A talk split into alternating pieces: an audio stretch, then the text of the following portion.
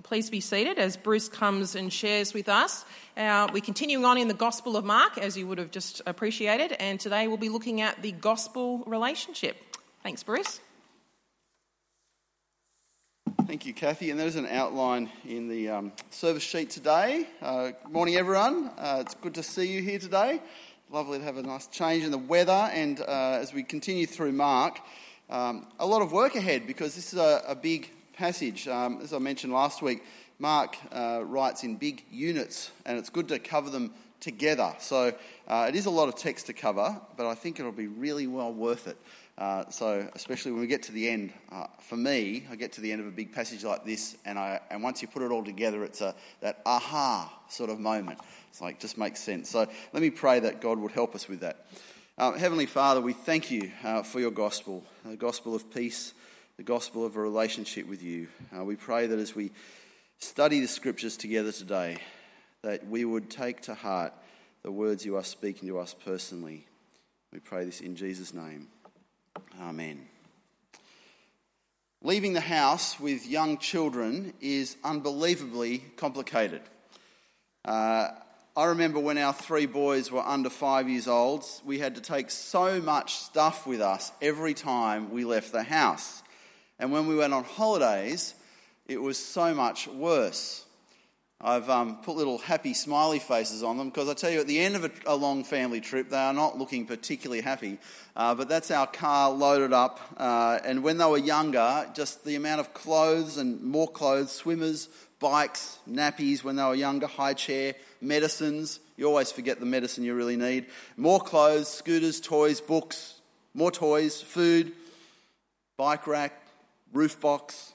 Packing the car took around seven weeks, I think to go on holidays, and there were always an extra 16 bags. At the very end, when you finally, everyone's in the car, whoops, I forgot something, 16 more bags come out. And then you still have to, you still somehow manage to forget things, don't you? And, and you get home from the drive, and whether you've got kids or not, you get home from a, a long drive from holidays perhaps, or a long plane trip, the last thing you want to do is unpack.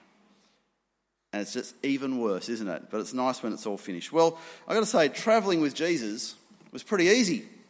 So easy. He makes it sound so simple because Jesus says, Take nothing with you. When you're going out uh, to do the work of Jesus, don't worry about anything. Uh, obviously, the uh, disciples did not have toddlers, or at least they didn't bring them with them. Uh, but here we see again that the Gospel of Mark is a gospel of urgency. There's no time to pack, there's no time to muck around with all those things. Just go, Jesus says. Go, go, go. Take nothing with you because this is urgent. Now, last week we heard how Jesus calmed a storm immediately, how he drove out thousands of demons with just a word. He healed a sick woman with a touch. He raised a dead girl without raising a sweat. In chapter 6, Jesus comes home.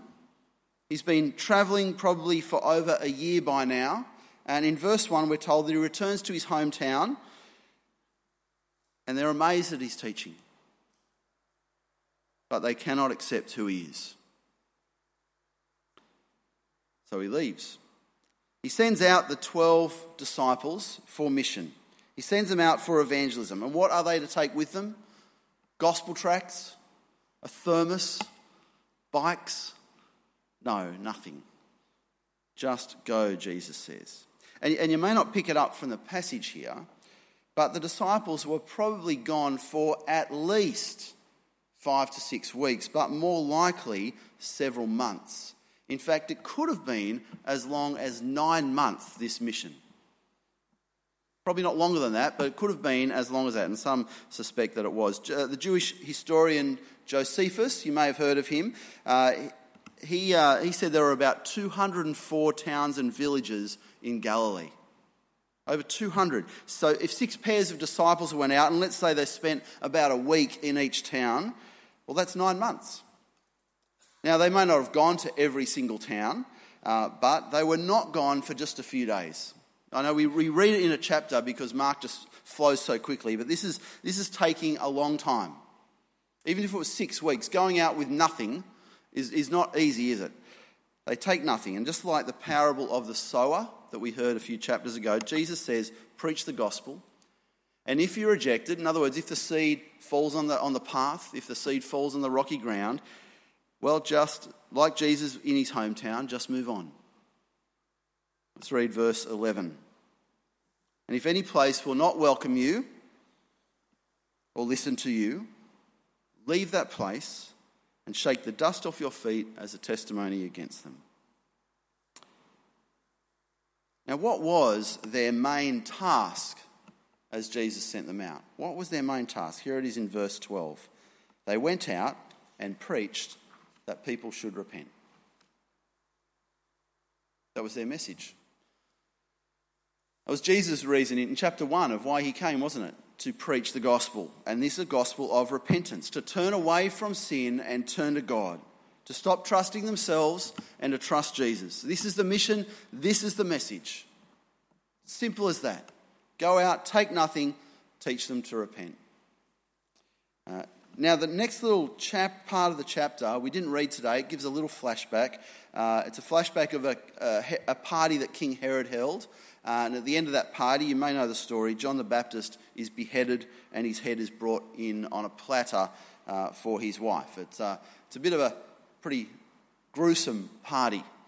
And we're actually meant to sort of read that as a this is the way another king celebrates, right? And then we're going to get to King Jesus in a moment again and the way he celebrates and his party. But keep that in mind. King Herod, his party beheads people, right? Keep that in mind. Then we get to verse 30. So we are really working through the passage. A bit of hard work to start with. We get to verse 30 that disciples have returned from the mission. Remember, this is at least a couple of months, possibly up to nine months. Verse 30 the apostles gathered around Jesus and reported to him all that he had done and taught. So, this is the, the big mission catch up. They've come back from a big journey, uh, and the next story that we hear is actually the result of their mission.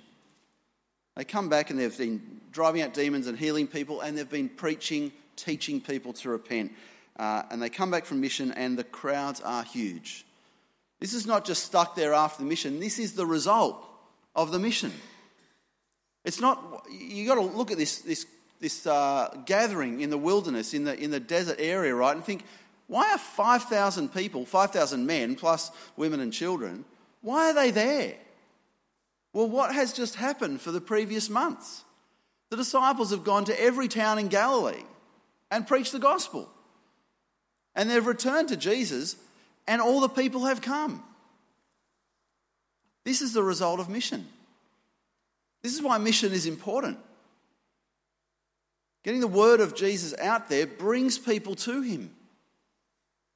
And so when we see these 5,000 men and women uh, with women and children, uh, the disciples, remember, they, they'd taken nothing with them. They'd gone for months to share the gospel. So it was clever, actually. They didn't have to unpack when they got home. That was handy, wasn't it? They got back and, well, we're unpacked already. Uh, they shared all their amazing stories about preaching, casting out demons, healing people. And before they can even sit down and eat with Jesus, massive crowds descend upon them. The crowds they have just been, been visiting in, in the towns of Galilee. This is the result of mission. And so, what do they do? They come to Jesus. Look at all these people, they're swarming towards us. They run away. not, a, not a great mission strategy, but you'll see why in a moment. They want to go somewhere quiet with Jesus. They need to debrief after the mission, have some time together. Uh, but the crowd sees them. They see the boat leave the shore and they run around to beat the boat to where it's going. So when Jesus and his disciples arrive on the next shoreline, the crowd's there already ahead of them. Imagine that. Now, I know uh, you may have heard Ed Sheeran had a concert here uh, in, in Sydney just this last week. Uh, it was the biggest crowd that Sydney has ever seen in an entertainment venue 105,000 people.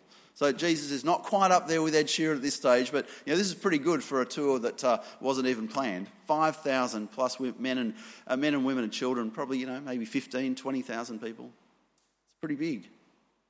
And what did Jesus do? He sees the whole crowd. He tries to escape with his disciples. There they are again. What does he do?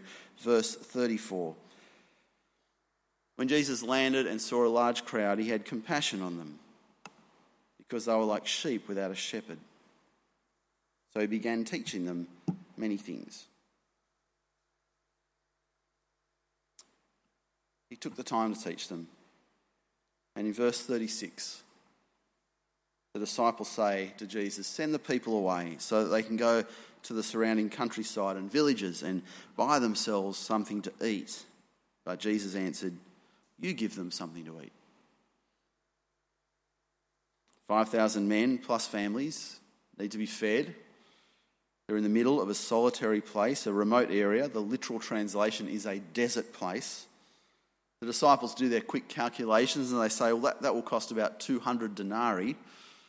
That's 200 days' wages, or in today's average mean Australian uh, salary, about $50,000. It's not bad. $10 a family. It's not bad, is it?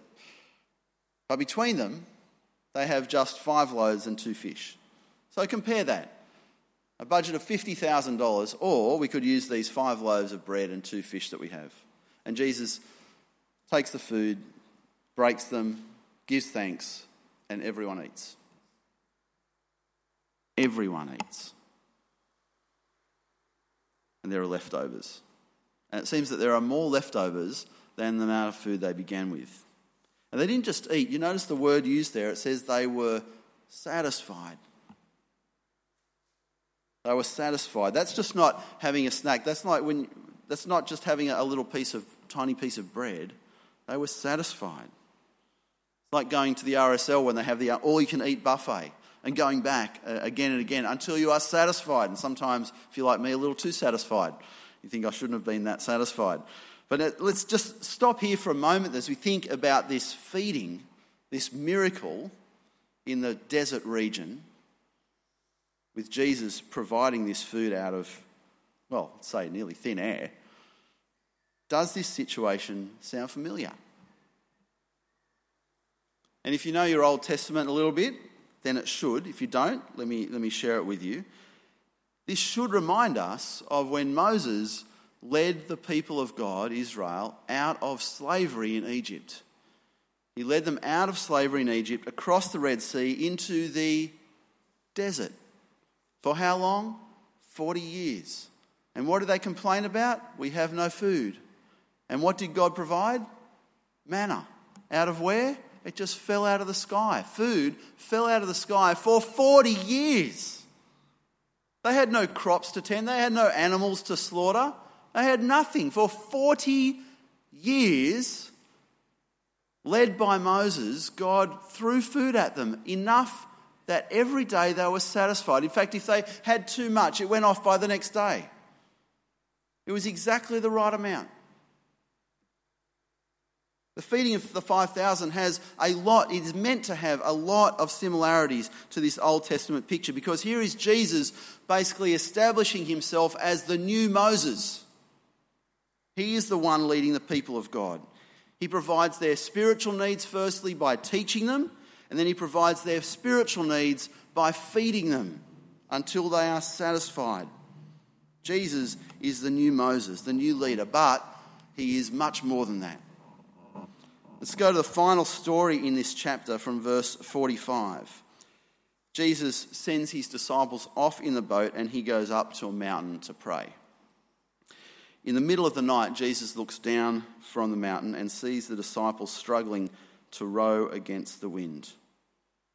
So he's, imagine that. He's up the top of the mountain, he sees his disciples, middle of the night. This is how hard they're working. I don't, don't think that ministers today work that hard compared to these guys. They're rowing a boat in the middle of the night because that's the only time they can do it and get away from the crowds. He looks down, verse 48, shortly before dawn. I find that amusing. Middle of the night, he sees them struggling. He waits shortly before dawn before he goes down. So he watches them pretty much all night. Uh, walking on the lake.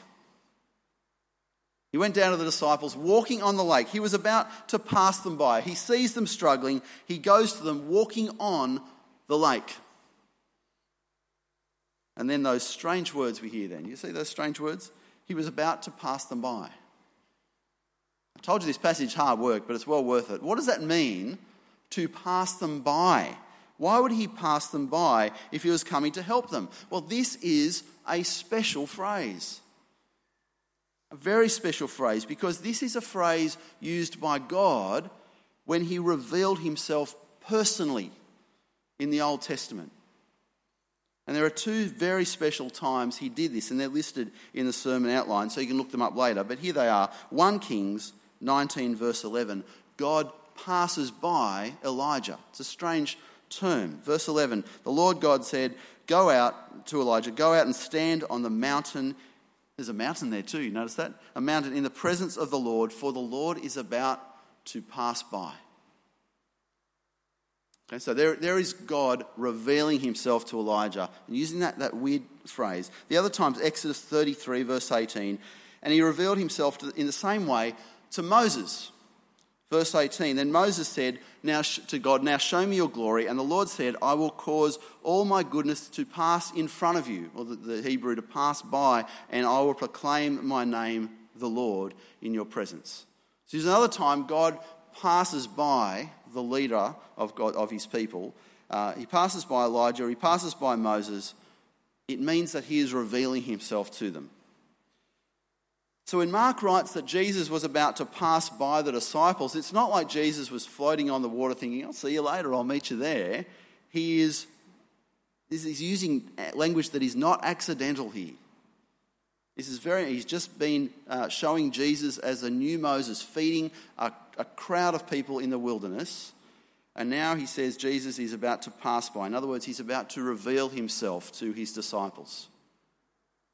And this is the very exciting part. It's hard work, isn't it?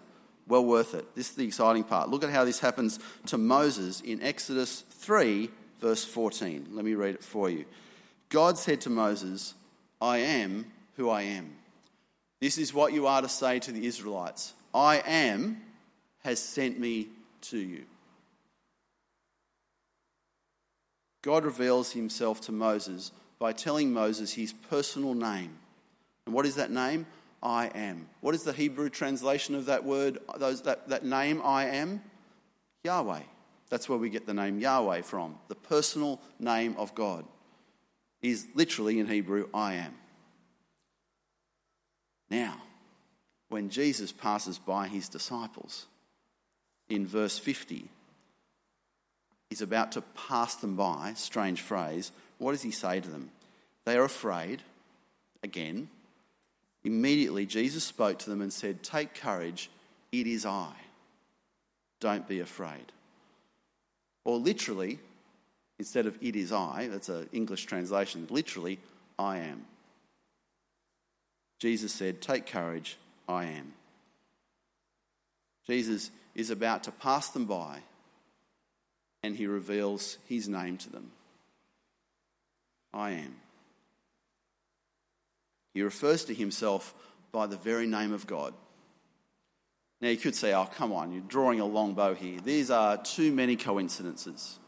This is much more. This is very deliberate language in a very deliberate setting uh, by uh, Mark putting this story together and using those particular words. Here is Jesus saying that he is not just the new Moses leading the people of God through the wilderness, he is God himself. He is the I am. He is Yahweh.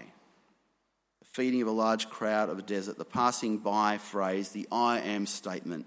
These all together give us a very important message. And here is where the hard work comes to an end. Here's where we can enjoy it. Jesus is God in the flesh. Jesus has the complete power of God. Jesus has the name of God because Jesus is God. And here is the point Jesus reveals himself personally to us as God. He doesn't stand on the mountain and say, I am. He passes them by. He comes to them. He comes to us and says, Don't be afraid. I am. This is the gospel. When, when God calls us to repent, when He calls us to turn from sin, He calls us to turn to Jesus personally. He calls us to come into a personal relationship with Him. Jesus came to earth, he showed the power of God on earth, he showed what the kingdom of God would be like, a glimpse of it. But all of this was why? Why did he do that? Because he wanted a personal relationship with us. See, when we share the gospel, when we evangelize, we are sharing a truth, but we are also sharing a relationship. This is why handing out gospel tracts and handing out Bibles and, and inviting people to church events, they are only the tip of the iceberg. There is, they only can do so much. Because we are introducing people into a relationship with the living God that is personal. He calls us to go out, to preach the good news, to preach for people to repent of their sin and turn to God. Why? Why does God want us to repent of our sin? So He can have a personal relationship with us. That's why this chapter follows chapter 5. Do you notice how personal those stories were? The demon possessed man that was isolated, that had nothing because of the, of the work of Satan in his life the bleeding woman who was, who was left out in the cold for, for the whole, from the whole society. Jairus, who, who lost his 12 year old daughter. It doesn't get more personal than those stories. I want to encourage you that, that you, you may have related to one of those stories last week personally. You may have felt like that demon possessed man, that outcast. You may have felt like that bleeding woman, like that, that father Jairus. It's because we are meant to relate to those stories. Because Jesus is personal and he wants to relate to you personally. It's why he calls us to repent. It's why he calls us to have an eternal home with him. Because he is a personal God. I encourage you if you don't know Jesus personally, and please talk to one of our pastors today. This is where it's at. This is the heart of the gospel. It's the reason we're called to repent, it's the reason we're called to eternal life. It's the reason why all these stories are about people. Because God wants you to know Him personally. Let me pray. Our Heavenly Father, we thank you for the gospel of truth, the gospel of life, the gospel of repentance for the forgiveness of sins. We thank you most of all that this is the gospel that brings us into a personal relationship with you. Father, may we know the depth of that relationship.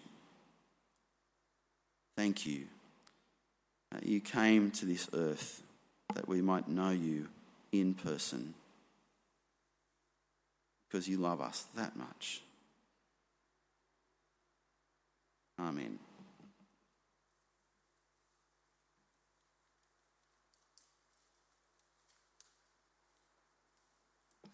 Thanks very much, Bruce.